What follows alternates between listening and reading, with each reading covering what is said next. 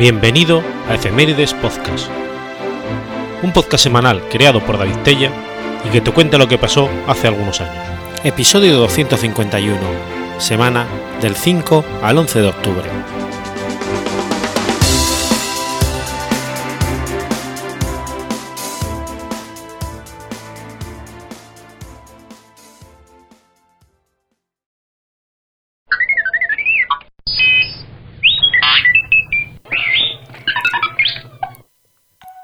5 de octubre de 1520. Nace Alejandro Farnesio. Alejandro Farnesio fue un eclesiástico italiano, nieto del Papa Paulo III, del mismo nombre, e hijo del duque de Parma Pedro Luis Farnesio. Fue cardenal durante más de 50 años, administrador de una docena de diócesis y diplomático y mecenas. Nacido en Valentano, en el seno de la influyente casa de Farnesio, fue hijo de Pedro Luis Farnesio, condottiero destacado en las guerras italianas al servicio de Venecia, del imperio o en beneficio suyo. Hijo natural, legitimado en 1505, del cardenal Farnesio. Su madre, Girolama Orsini, de la no menos ilustre familia Orsini, era hija de los condes de Pitigalanio.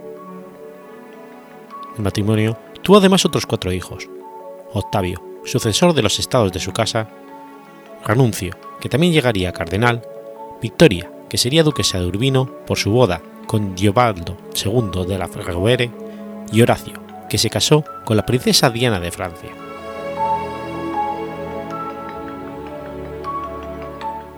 Los dos mayores se encontraban estudiando en el Colegio Arcano de la Universidad de Bolonia, bajo la tutela de Filippo Manzioli, 4534 su abuelo fue elegido papa como Paulo III, y siguiendo el nepotismo acostumbrado en la época, Alejandro fue nombrado administrador de la diócesis de Parma, y con solo 14 años, cardenal de Sant'Angelo in Prechecchia. Recibió muchos otros cargos y beneficios, favorecido por su relación familiar con el Papa. Tras la muerte de Hipólito de Médicis, Farnesio le sucedió en la vicecancillería papal en el título de San Lorenzo en Damasco, en el arzobispado de Aviñón en Francia y en el de Monreal de Sicilia, y tras de Esteban Gabriel Merino le fue asignada la administración de Jaén, que mantuvo poco tiempo por las protestas de Carlos I.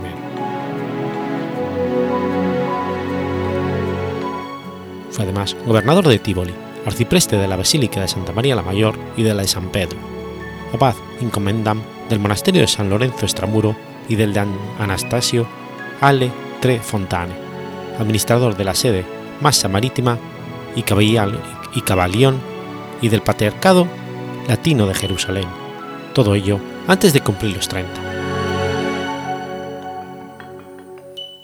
Paralelamente, bajo la tutela de su abuelo Paulo III y del secretario Marcello Cervini, y asistido entre otros por Niccolo Ardinghelli, Gioralamo Dandini y Bernardino Maffei, comenzó su carrera en asuntos del Estado.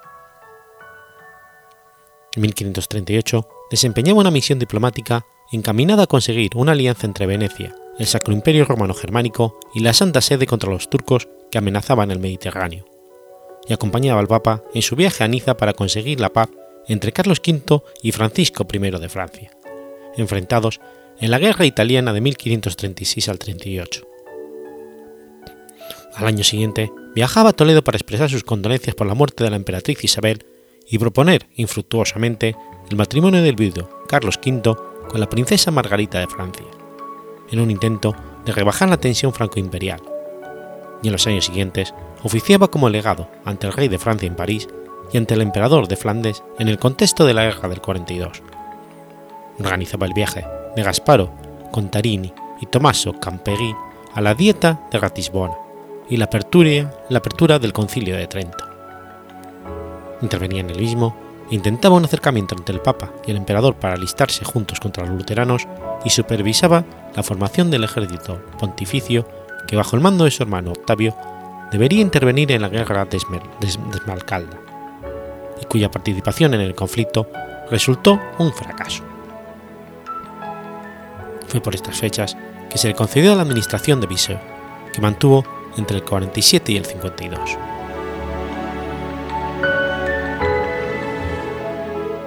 Participó en los cónclaves en que fueron elegidos papas Julio III, Marcelo II, Paulo IV, Pío IV, Pío V, Gregorio XIII, Sisto V, y fue administrador de Tours de 1500 en 1553, en Cahors en 1554, Divers en 1554 también, Spoleto en el 55, Benevento en el 56, protopresbítero en el 1564 y cardenal obispo de Sabina al mes siguiente, de Frascati en 1565, de Porto Santa Rufina en 1578, de Ostia, Velletri y decano del Colegio Cardinalicio desde el 1580, cardenal protector de los reinos de Sicilia, Aragón, Portugal, Polonia, Alemania y de las repúblicas de Génova y Ragusa, de los benedictinos y de los servitas.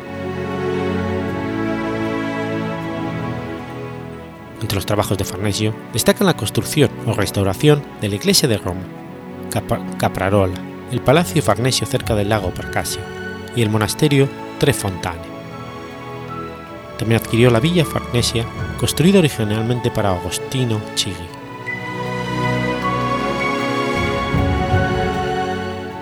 De su relación con una mujer desconocida, el cardenal tuvo en 1556 una hija llamada Clelia, casada en primeras nupcias con Gian Giorno Casarini y en segundas con Marco Pío di Savoia.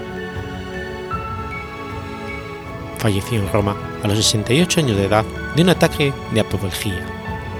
Fue sepultado frente al altar mayor de la Iglesia de Jesús.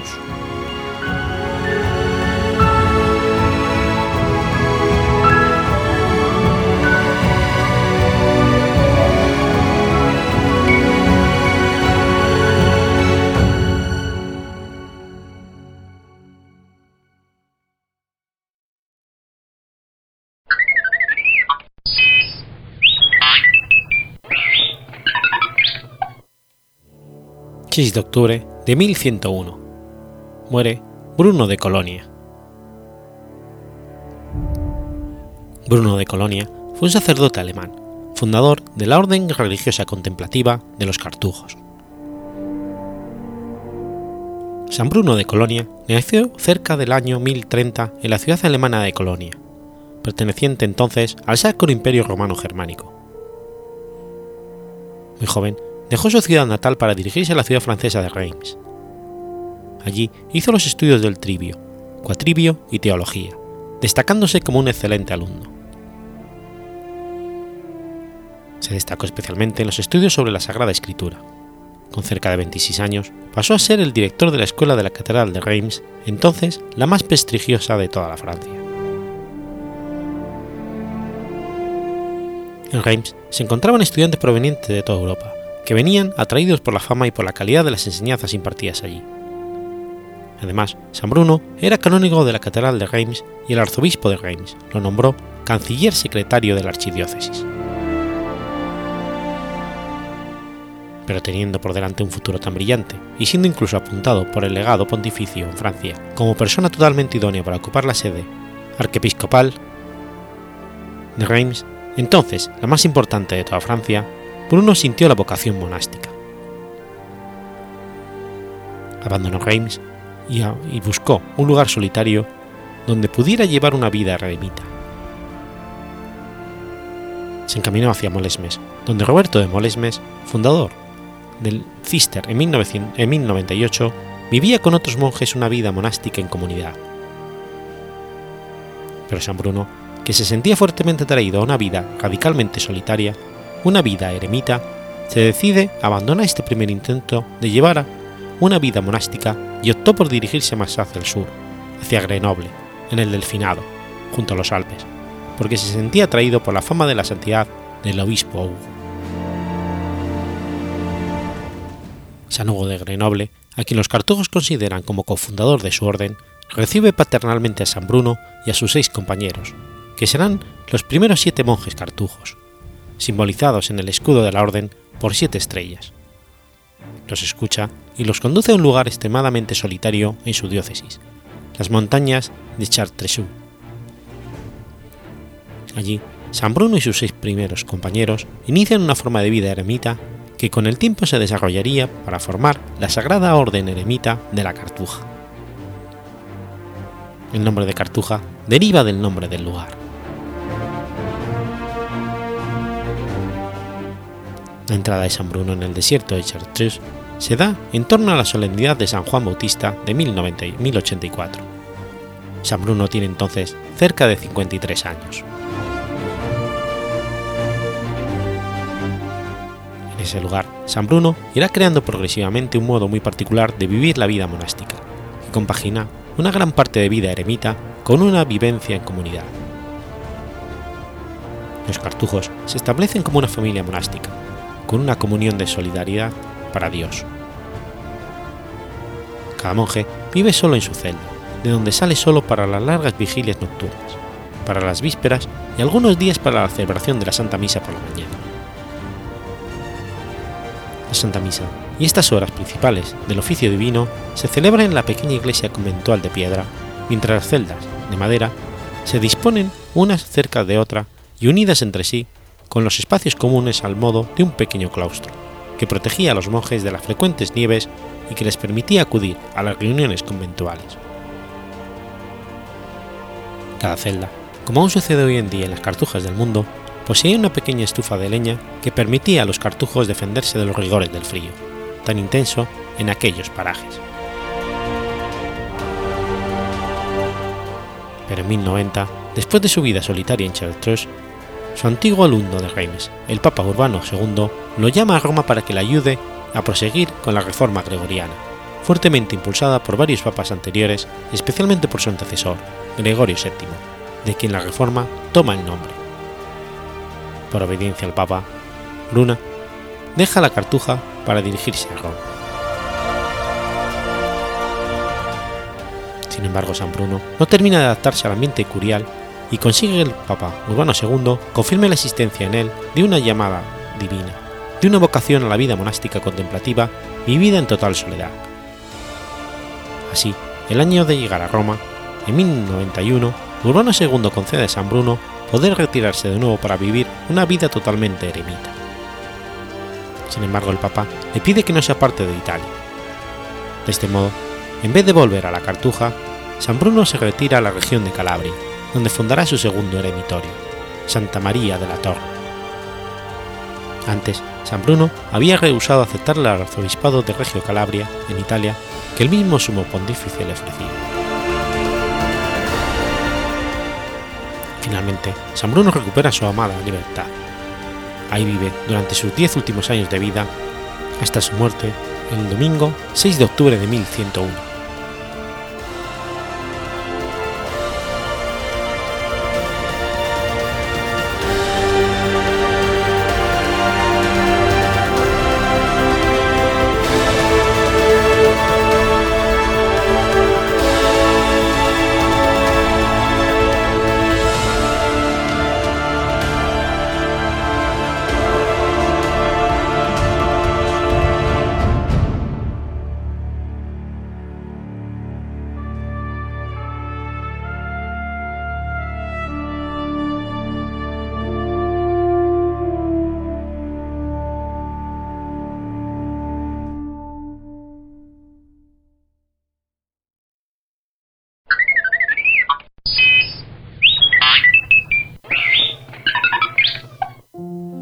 7 de octubre de 1958.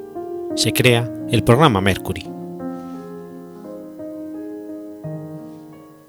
El programa Mercury fue el primer programa espacial tripulado de los Estados Unidos, desarrollado entre 1961 y el 63 en el marco de la carrera espacial.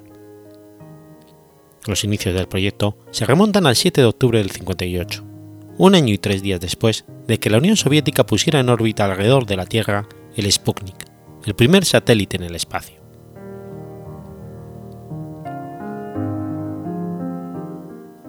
Al grupo de astronautas seleccionados por la NASA para las misiones del programa se les conocía como Mercury 7, y los pilotos asignaron a sus naves un nombre seguido de un 7. El proyecto Mercury fue la respuesta de la NASA ante el liderazgo de ese momento de la Unión Soviética enfrentada a los Estados Unidos durante la Guerra Fría. Durante el programa Mercury, los ingenieros estadounidenses se vieron presionados ante los desafíos que implicaban la construcción de una nave segura que permitiera a un astronauta llegar hasta la órbita terrestre sin ser destruido por las enormes aceleraciones que ello implicaba. Otra fuente de preocupación eran las situaciones extremas propias del ambiente espacial, el vacío, las bruscas fluctuaciones de temperatura y la recién descubierta radiación espacial. Todo esto se complicaba más por la necesidad de realizar una reentrada a la atmósfera a alta velocidad y proteger al astronauta de las altas temperaturas de reentrada mediante el uso de escudos de protección térmica. El resultado fue la creación de un vehículo de forma balística sin alas que haría su reentrada a la atmósfera protegido de un escudo térmico que se quemaría durante esta etapa. Mercury fue diseñado por Max Feget y fue más versátil y con instrumentos más avanzados que su rival soviética Vostok.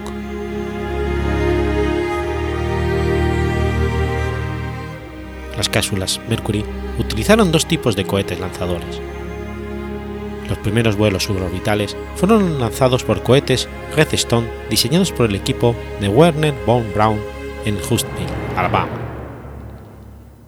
Para los vuelos orbitales, las cápsulas fueron lanzadas con los Atlas D, unos cohetes modificados a partir de un misil balístico. Su cubierta de acero era muy delgada para ahorrar peso, por lo que la estabilidad estructural se la proporcionaba la presión del combustible interior, y cuando estaba vacío debía ser presurizado con gas para evitar el colapso del lanzador. Este mismo problema lo tendría la siguiente familia de lanzadores para los programas Gemini, los Titan II. Los primeros estadounidenses en ser escogidos para los vuelos espaciales fueron seleccionados de un grupo mayor de 110 pilotos militares elegidos por su experiencia en vuelos de prueba y porque reunían las, características físicas necesarias. En el 57 se seleccionaron siete astronautas para las misiones Mercury. Alan Shepard, Virgin Grimson, fallecido en un incendio en su última misión, el Apolo 1, Gordon Cooper, Walter Sierra, Dick Slayton, John Glenn y Scott Carpenter. Solamente volaron seis de los siete astronautas seleccionados. Dick Slayton fue descartado de la lista de vuelos debido a un problema de corazón. Slayton continuó en el programa espacial como controlador de misión hasta el 75, cuando finalmente voló en la misión Apolo-Soyuz, de carácter meramente político. El primer vuelo fue el de Alan Shepard a bordo del Freedom 7. Con tan solo 12,33 metros cúbicos, la cápsula Mercury era lo suficientemente grande como para permitir la entrada de un solo astronauta. Dentro de la cápsula había 120 conmutadores, 55 interruptores eléctricos, 30 fusibles y 35 palancas mecánicas. Para la seguridad de la cápsula, los ingenieros la habían probado la primera vez con monos Resus, luego con un chimpancé conocido como Ham y posteriormente pasaron a hacer otra prueba, pero en esta oportunidad con un maniquí electrónico que respiraba, lo que le permitió a los científicos determinar la estabilidad del ambiente interno en la nave. Una vez terminada la fase de experimentación y entrenamiento, el 5 de mayo de 1961, Alan Shepard realizaba el primer vuelo suborbital estadounidense. Dado el liderazgo soviético en el espacio, el gobierno estadounidense presentó al mundo este vuelo suborbital como un vuelo espacial. No sería hasta nueve meses más tarde, el 20 de febrero del 62, cuando el astronauta John Glenn se convertiría en el primer estadounidense en orbitar la Tierra, repitiendo así la hazaña de Yuri Gagarin. En aquel momento, los soviéticos ya habían lanzado 48 misiones orbitales y Valentina Tereskova se convertía en la primera mujer en el espacio, 20 años antes que la primera estadounidense en el espacio, Sally Ride. Los seis vuelos del Mercury totalizaron dos días y seis horas de vuelo espacial y permitieron aprender que no solo los humanos podían llegar al espacio, sino que también la necesidad de su presencia era imperativa para el éxito de las misiones. Los ingenieros estadounidenses de tierra aprendieron de estas misiones la necesidad de utilizar redes de comunicación mundiales que les permitieran mantener un contacto constante con los vuelos tripulados. El último vuelo de una nave del proyecto Mercury fue el Mercury Atlas 9 en la cápsula Flight 7 con Gordon Cooper, el 15 de mayo de 1963, una misión que concluyó al día siguiente. Una vez finalizado el proyecto, la atención del programa de vuelos había cambiado cuando el presidente John Fitzgerald Kennedy anunciara durante una sesión del Congreso la meta de llevar un estadounidense a la Luna y traerlo a salvo de vuelta. Para 1963, solamente 500 de las 2.500 personas trabajando en el centro de vuelos tripulados de la NASA seguían trabajando para el programa Mercury. Los 2.000 restantes estaban ocupados trabajando en los programas Gemini y Apolo con los que la NASA lograría mayores avances y su única victoria frente a los soviéticos.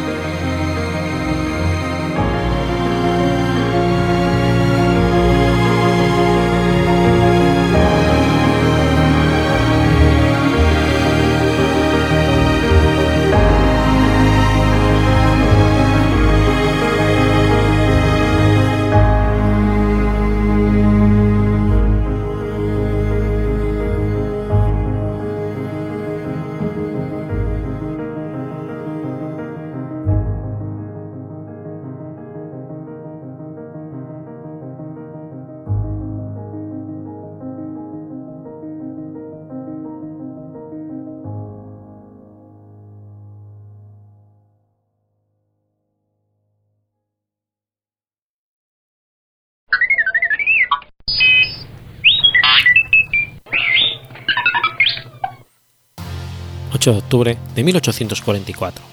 Muere Martín Fernández de Navarrete. Martín Fernández de Navarrete y Jiménez de Tejada fue un noble, marino, historiador, político, intelectual e ilustrador español. Entre sus antepasados por línea directa figuran los reyes de Navarra y, Rodrigo Díaz de Vivar, el Cid, así como miembros de las órdenes de Calatrava, de Santiago y de Malta. Era Martín Fernández de Navarrete, nieto del caballero de la Orden de Calatrava Francisco Fernández de Navarrete y de Zárate, e hijo de los nobles Francisco Antonio Fernández de Navarrete y Ramírez de la Piscina, natural de Ábalos. Estudió gramática latina en Calahorra con el sacerdote Ildefonso Caballero. Recibió parte de su educación en el Ilustrado Seminario de Nobles de Vergara, administrado por la Real Sociedad Económica Vascongada de Amigos del País. En 1780 ingresó en la Armada como guardia marina, entrando en combate en 1782 y siendo ascendido al alférez de fragata. La mala salud le obligó a abandonar temporalmente sus tareas. Esto le abrió las puertas al mundo nuevo, la historia. Desde 1789, y comisionado por el Ministerio de Marina durante tres años, se dedica a recopilar la historia marítima española su incansable trabajo de investigación en los archivos de España y Portugal le llevó a descubrir los legajos de tres de los viajes de Cristóbal Colón, así como los dos diarios de este del primer y tercer viaje. En la guerra con Francia después de la Revolución Francesa se reincorporó al servicio activo, siendo ascendido a capitán de navío. Amigo de Gaspar Melchor de Jovellanos y de Félix María de Samaniego, coleccionó sus manuscritos y escribió su primera biografía.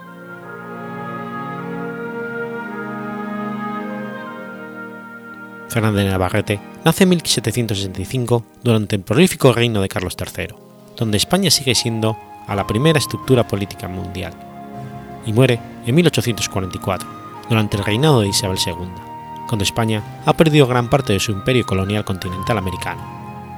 Solo subsisten como entes coloniales principales las capitanías generales de Filipinas, Puerto Rico y Cuba, que se perderían en 1898 ya tras la muerte de Martínez Fernández de Navarrete. Tras su formación de Guardia Marina de la Armada Española, los estudios de Martín Fernández de Navarrete en el Seminario de Nobles de Vergara, residió en Madrid la mayor parte de su edad adulta.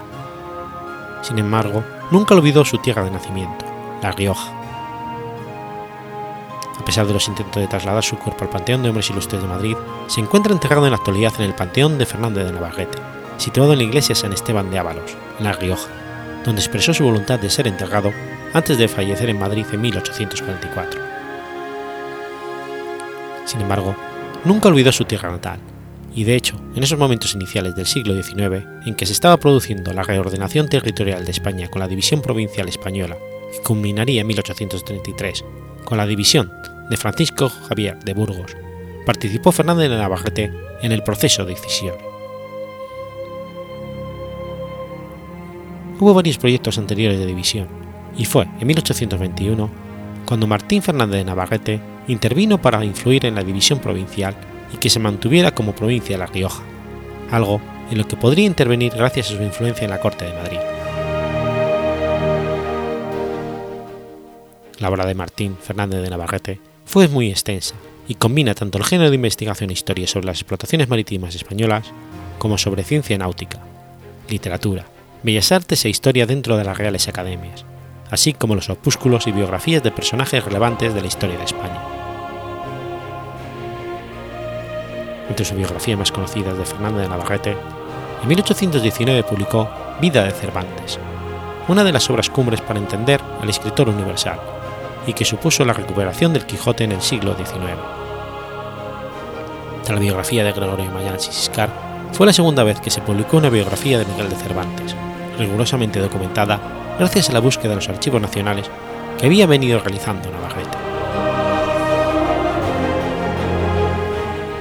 Entre las obras desarrolladas en las Reales Academias es de especial relevancia la ortografía de la lengua castellana de la Real Academia Española, publicada en 1815, cuyas normas principales permanecen vigentes más de 200 años después de las que la Navarrete fue hacedor en buena medida. Sus obras sobre la historia de España de la exploración marítima española recuperaron para la posteridad todos los hechos y hazañas de los siglos XV y XVI. La mayor contribución de Fernando de Navarrete fue censar múltiples exploraciones españolas que se hallaban en los archivos del siglo XV y que los navegantes al servicio de la monarquía hispánica realizaron antes que cualquier otro navegante, contribuyendo a desmontar fabulaciones sobre exploraciones que ingleses y franceses realizaron de modo posterior a los navegantes españoles.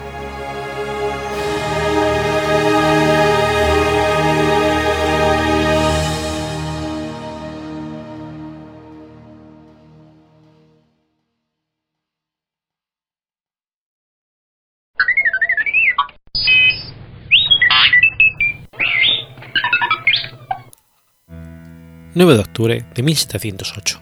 Ocurre la batalla de Lesnaya, la batalla de Lesnaya tuvo lugar el 9 de octubre de 1708 en el transcurso de la Gran Guerra del Norte. El ejército sueco se enfrentó a las tropas rusas de Pedro el Grande. Las victorias iniciales de Suecia en Copenhague y en Narva habían conseguido que Dinamarca y Rusia decidieran retirarse de la guerra. Sin embargo, Carlos XII de Suecia fue incapaz de acabar la guerra de una forma rápida alargando durante ocho años su enfrentamiento con el otro contendiente, Augusto II de Sajonia y Polonia.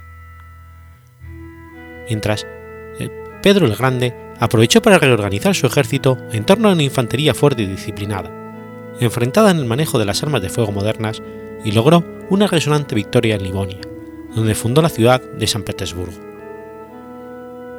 Carlos XII reaccionó, ordenando un ataque al corazón de Rusia desde su campamento base de Polonia, con la idea de llegar hasta Moscú.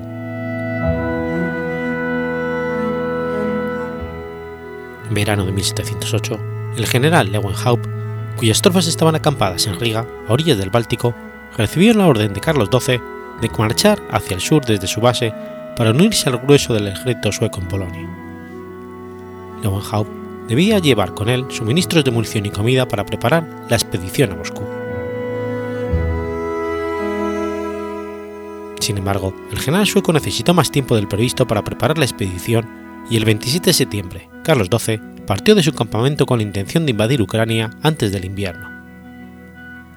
En aquel momento Lewenhaupt se encontraba a unos 120 kilómetros de la posición del rey sueco. Tras conocer la posición de las fuerzas suecas, Pedro I decidió atacar el ejército mandado por Lewenhaupt antes de que cruzaran el Sod y pudieran ponerse a salvo. En ocho años de guerra, ningún ejército ruso había podido derrotar a Suecia, por lo que el ejército de Lewenhaupt no se inquietó ante los movimientos rusos. La batalla fue muy reñida y ambos bandos sufrieron grandes pérdidas. Al anochecer se desató una tormenta de nieve, algo extraño en septiembre incluso en Rusia. Esto hizo que las tropas suecas se desorganizasen y Lewenhaupt ordenó una retirada táctica para tratar de mantener el orden y proteger los suministros, aunque se ve obligado, debido al terreno embarrado, a abandonar varios cargamentos de provisiones que se utilizaron para construir un fuerte que cubriera su retirada por Lesnaya.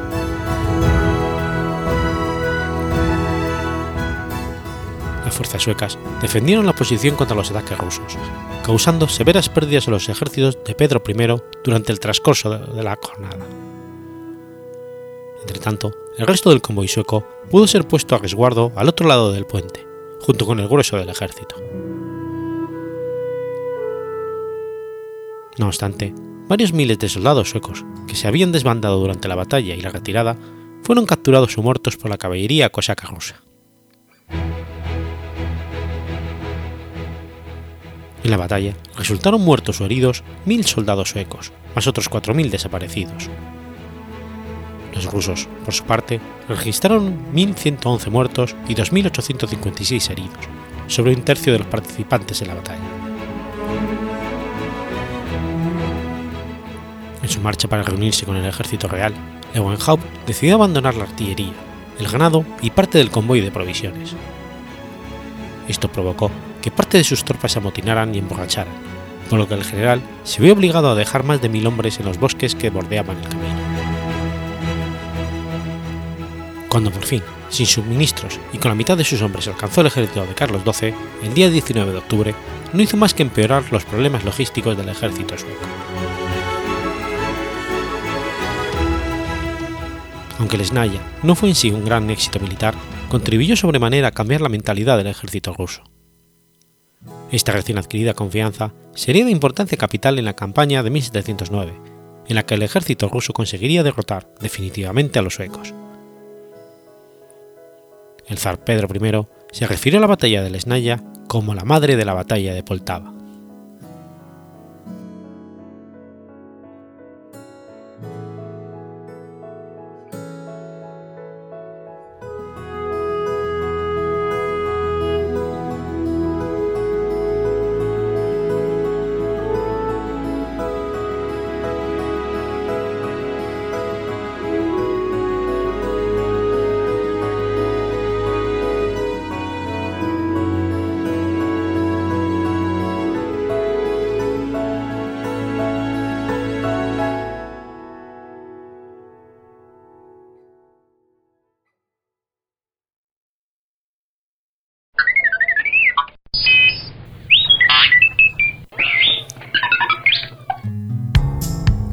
Octubre de 1825.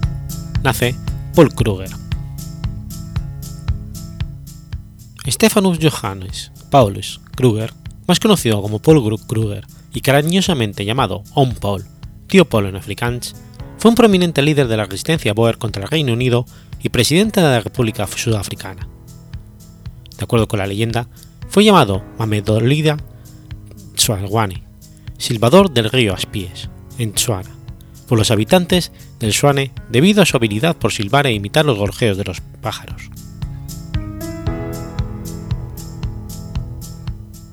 Nació en una familia de descendientes prusianos en la granja de su abuelo en el distrito de Stennisburg y creció en la granja Valham.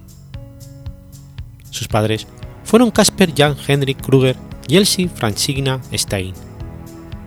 Recibió educación formal solo durante tres meses, pero llegó a estar bien informado a partir de su vida en la pradera. Su padre se unió al partido emigrante Henry Podgier cuando el Gran Trek comenzó en 1836.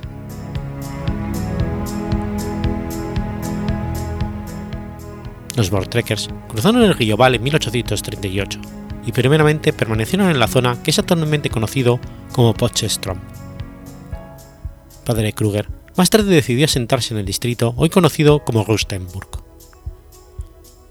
a la edad de 16 años, se le dio a Kruger el derecho de escoger una granja para sí mismo al pie de Magalisberg, donde se estableció en 1841.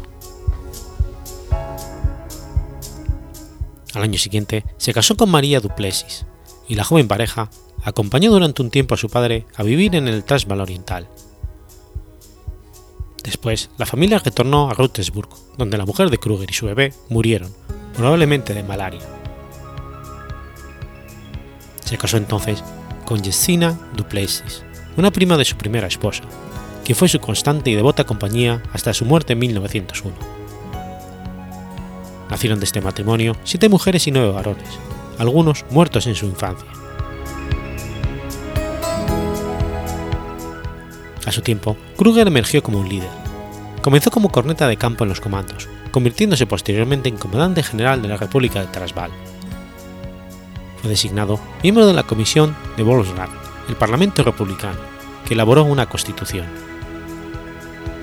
La gente comenzó a huir de este joven y él jugó un papel prominente en el final de la guerra entre el líder de Transvaal, Stephanus Schweman y M. y Pretorius. En 1873, Kruger renunció como comandante general y durante un tiempo no tuvo cargos oficiales, retirándose a su granja Bockhem-Tuchestein. Sin embargo, en 1874 fue elegido para el Consejo Ejecutivo y poco tiempo después llegó a ser vicepresidente del Transvaal. Con posterioridad a la anexión del Transvaal por los británicos en 1877, Kruger se convirtió en líder del movimiento de la resistencia. Durante el mismo año, visitó el Reino Unido por primera vez como jefe de la delegación. En 1878 formó parte de una segunda delegación. Un momento destacado de su viaje a Europa fue cuando subió en un globo y vio París desde el aire.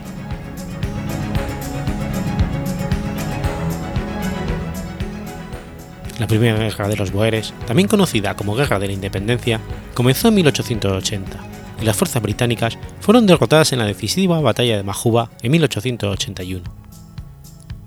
De nuevo Kruger jugó un papel importante en las negociaciones con los británicos, que condujeron a la restauración de la independencia del Transvaal bajo señorío británico.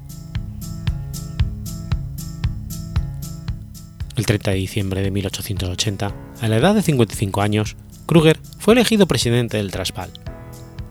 Uno de sus primeros objetivos fue la revisión de la Convención de Pretoria de 1881, el acuerdo entre los Boers y los británicos que puso fin a la guerra primera de los Boers. Por tanto, viajó nuevamente al Reino Unido en 1883, facultado para negociar con Lord Derby. Kruger y sus acompañantes también visitaron el continente y su visita se convirtió en un triunfo en países tales como Alemania, Bélgica, Países Bajos, Francia y España en Alemania, asistió a un banquete imperial en el que fue presentado al Kaiser Guillermo I y conversó largamente con Otto von Bismarck.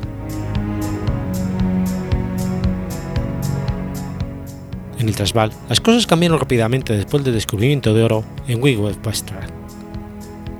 Este trascendental descubrimiento iba a tener repercusiones políticas de gran alcance y dar ocasión de encumbrarse a los wetlanders o extranjeros, problema que iba a causar finalmente la caída de la República se atribuye a Kruger haber predicho los acontecimientos que se iban a producir, declarando que en vez de alegrarse por el descubrimiento de oro, deberían llorar porque esto haría que nuestra tierra fuera empapada en sangre. A final del año 1895 tuvo lugar el fallido Jameson Raid. Jameson fue forzado a rendirse, llevado a Pretoria y entregado a sus compatriotas británicos para su castigo. 1898, Kruger fue elegido presidente por cuarta y última vez. El 11 de octubre de 1899 estalló la Segunda Guerra Anglo-Boer. El 7 de mayo del año siguiente, Kruger asistió a la última sesión del Bosrat, dejando Pretoria el 29 de mayo cuando Lord Roberts avanzaba sobre la ciudad. Durante semanas permaneció en una casa en Waterford Orden, o en un vagón de ferrocarril en Mancha Drop, en el Transvaal Oriental, actualmente Mumbalanga. En octubre abandonó Sudáfrica en un buque de guerra holandés, el Deyerland, enviado por la reina Guillermina de los Países Bajos, que simplemente ignoró el bloqueo naval británico a Sudáfrica. Su esposa estaba demasiado enferma para viajar y permaneció en Sudáfrica, y murió el 20 de julio de 1901. Kruger fue a Marsella y permaneció por un tiempo en los Países Bajos, antes de mudarse a Clarence, Suiza, donde murió el 14 de julio de 1904. Fue enterrado en el cementerio Church Street en Pretoria, el 16 de diciembre de 1904. Kruger era un hombre de porte grande, con pelo marrón oscuro y ojos marrones. En años posteriores, su pelo fue blanco nevado. Llevó barba, pero nunca bigote. Iba generalmente vestido con una levita negra y un sombrero de copa.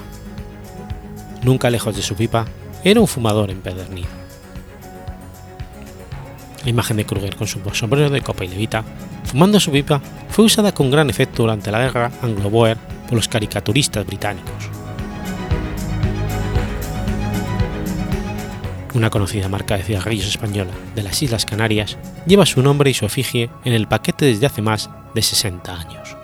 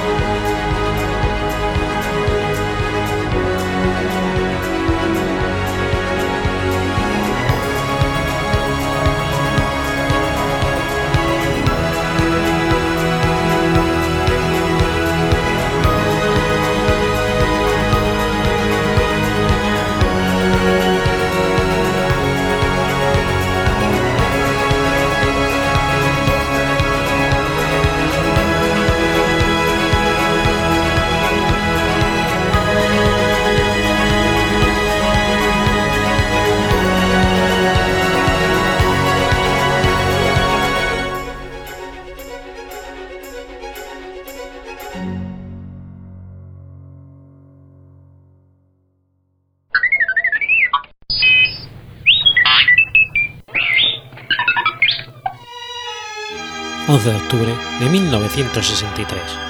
Muere Edith Piaf. Edith Giovanna Gaison, conocida por su nombre artístico Edith Piaf, fue una de las cantantes francesas más célebres del siglo XX.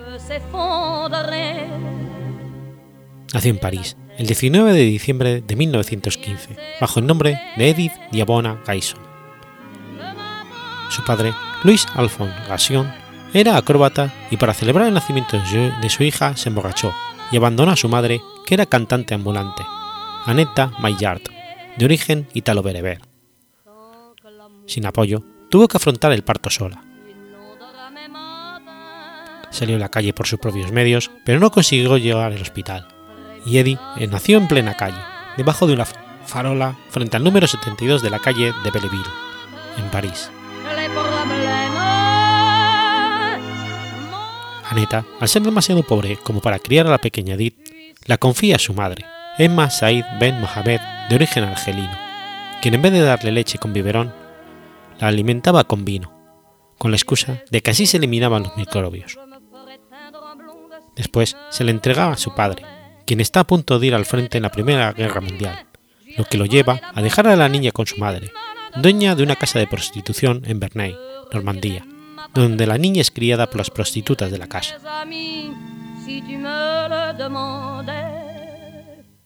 Al finalizar la Primera Guerra Mundial, su padre vuelve del frente y la lleva consigo a vivir la vida de los artistas de los pequeños circos itinerantes. Luego, la del artista ambulante, independiente y miserable.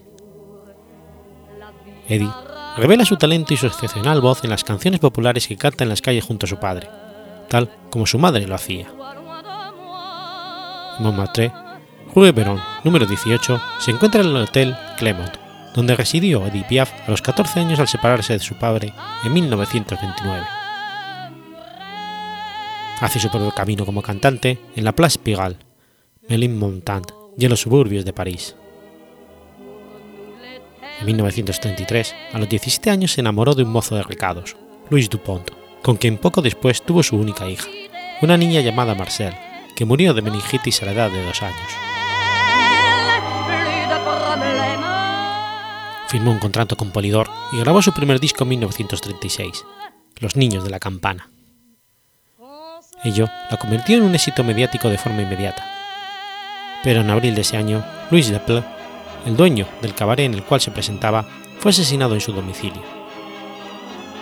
Esto revela que él formaba parte de los bajos fondos del barrio parisino de Pigalle, lo que precipita a Dir al centro de escándalo y al linchamiento mediático, lo que la envía nuevamente al lugar de donde vino, la calle y los pequeños cabarets miserables.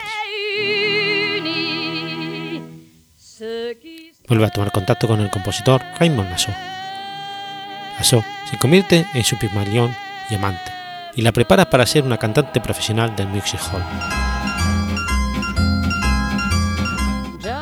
Marzo de 1937 debuta en el género de Music Hall en el Teatro ABC de París. Se convierte inmediatamente en una estrella de la canción francesa, adorada por el público y difundida por la radio. En 1940, Piaf triunfa en el Bovino con una pequeña pieza escrita especialmente para ella por Jean Cocteau llamada Le Bel Indifferent, que interpreta con éxito, junto al actor Paul Moucheris siempre con Paul como partener, en 1941 Piaf interpreta la película de Montmartre sur Seine de Georges Lancôme. Durante el rodaje de este largometraje, Eddie conoce a Harry Cotten, que como Marguerite Monod se convertirá en uno de los actores fetiches. Durante la ocupación alemana, la cantante cambia su nombre artístico de la Mome Piaf por el de Edith y continúa dando conciertos, sin ceder a la ocupación nazi. Ella interpreta canciones con un doble sentido, evocando la resistencia cuando interpreta Tu Espartut, en la que alude a la traición de un amante. De este periodo tan difícil para todos los habitantes de Francia, Piaf se erige como protectora de los artistas judíos, perseguidos por las autoridades alemanas. En primavera del 44 se presentan en Moulin Rouge, donde el joven cantante de music hall Yves Montand forma parte importante del espectáculo. Se produce un flechazo entre los dos artistas y Edith Piaf lo presenta a las personas más importantes de la época en el mundo del espectáculo.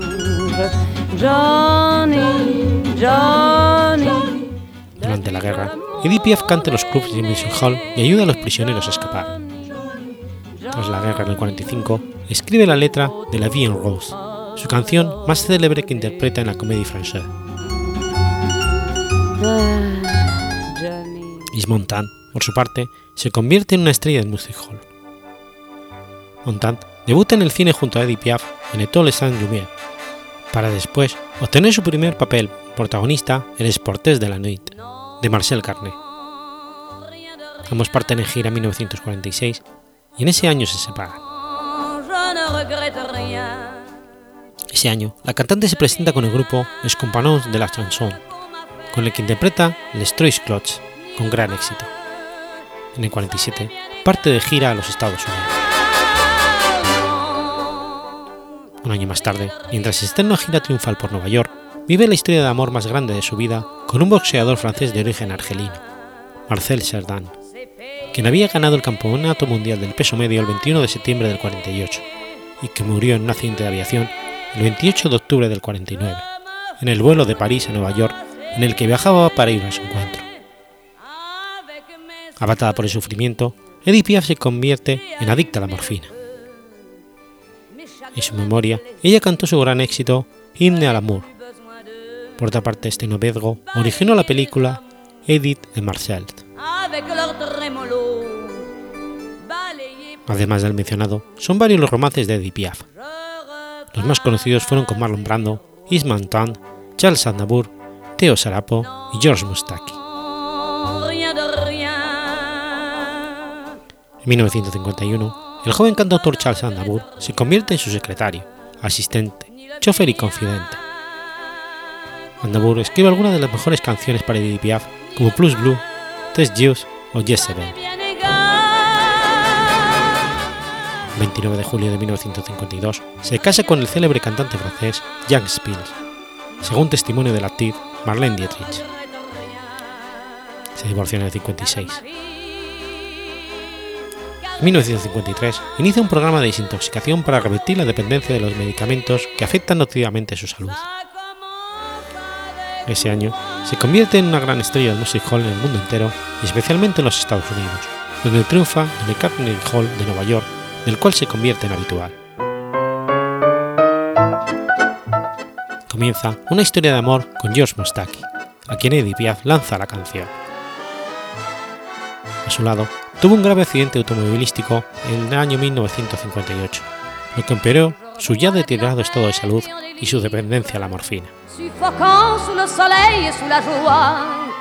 Edith se convirtió también en una especie de icono parisino. En la década de los 50 Piaf era famosa en muchos países. El público norteamericano la consagró en el 56 en el Carnegie Hall de Nueva York, al que regresó con frecuencia, tras iniciar ese mismo año una cura de desintoxicación.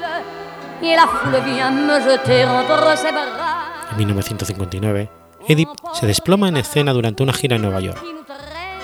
Tuvo que soportar numerosas operaciones quirúrgicas. Volvió a París en un penoso estado de salud y sin Moustaki, que la abandona antes de regresar a Francia, donde es recompensada por la canción Milord. En 1961, Edith Piaf, a petición de Bruno Cocteau, ofrece una serie de conciertos, tal vez los más memorables y emotivos de su carrera, en el Olympia de París, local que estaba bajo amenaza de desaparecer por problemas financieros. SNS, su salón de espectáculos favorito, donde interpreta la canción Non je ne regrette ni rien, canción que compuesta por Charles Dumont en 1956 se adapta perfectamente a su persona. Con ello, salva el Olimpia. A esas alturas, estaba muy enferma para tenerse en pie, y se mueve y canta solo con importantes dosis de morfina. El 9 de octubre de 1962, a los 46 años de edad, hastiada, enferma y adicta, se casa con Teo Sarapo, cantante joven y apuesto de 26 años, y le declara que tiene la impresión de que es como un hijo que cuida a su anciana madre enferma. Cantan a dúo, entre otras, de qué sirve el amor. A principios de 1963, Edith graba su última canción, León de Berlín, escrita por Francis Lay y Ben El 11 de octubre de 1963, Edith Piaf fallece en placa Ser a los 47 años de edad a causa de un cáncer hepático. Se cree que Sarapo condujo su cuerpo de vuelta a París de manera secreta para hacer creer que había muerto en su pueblo natal. Su fallecimiento fue anunciado oficialmente el 11 de octubre, el mismo día en que muere su amigo el cineasta Jean Cocteau, con quien mantenía una estrecha comunicación. Al enterarse de la muerte de su amiga, Cocteau dijo: El barco se acaba de hundir. Este es mi último día en esta tierra. Y añadió: Nunca he conocido un ser más desprendido de su alma. Ella no la reservaba, ella la regalaba, la prodigaba, tirando el oro por las ventanas. Su entierro tuvo lugar en el cementerio de Père Lachaise, en París, con el homenaje de una inmensa multitud de admiradores. Charles Aznavour declaró que desde la Segunda Guerra Mundial no se había detenido de esa manera el tráfico de toda la ciudad a pesar de su fe, se le prohibieron las exequias religiosas debido a su condición de divorciado. Observatorio Romano, el periódico del Vaticano, dijo que, ella vivía en pecado público y que era un ídolo de la felicidad prefabricada. El capellán de teatro y la música, el padre Villaret Chuverín, le daría sin embargo una bendición final. Una multitud inmensa de admiradores se congregó en un extenso cortejo fúnebre a través de París, para rendirle su último homenaje desde el Boulevard Lange hasta el cementerio Père Lachaise. Edith Piaf fue embalsamada antes de ser enterrada en el cementerio junto a su padre, Luis Alphonse Gasson, quien había muerto en el 44, y su hija Marcel, fallecida en el 35 a la edad de dos años. Su último marido, Teo Sarapo, falleció en un accidente automovilístico en la comuna Parazol, próxima a Limoges, departamento de Hauteville, el 28 de agosto de 1970, siete años después de la muerte de Piaf. Tenía 34 años de edad y, estaba y está enterrado con ella en la misma tumba.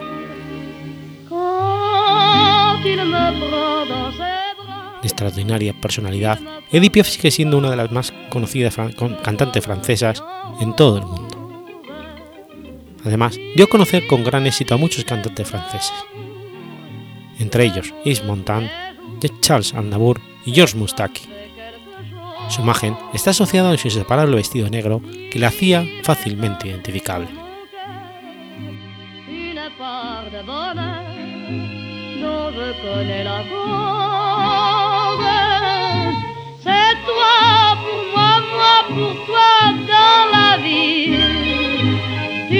la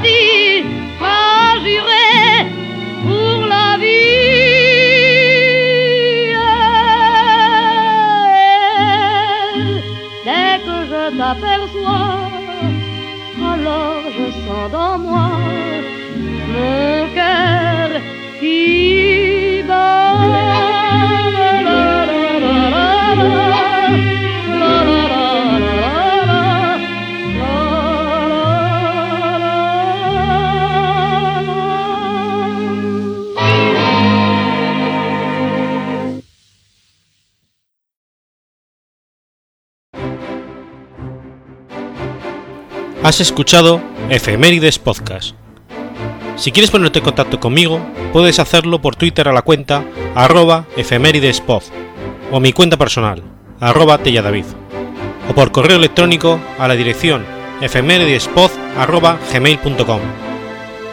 También puedes visitar la página web efemeridespodcast.es.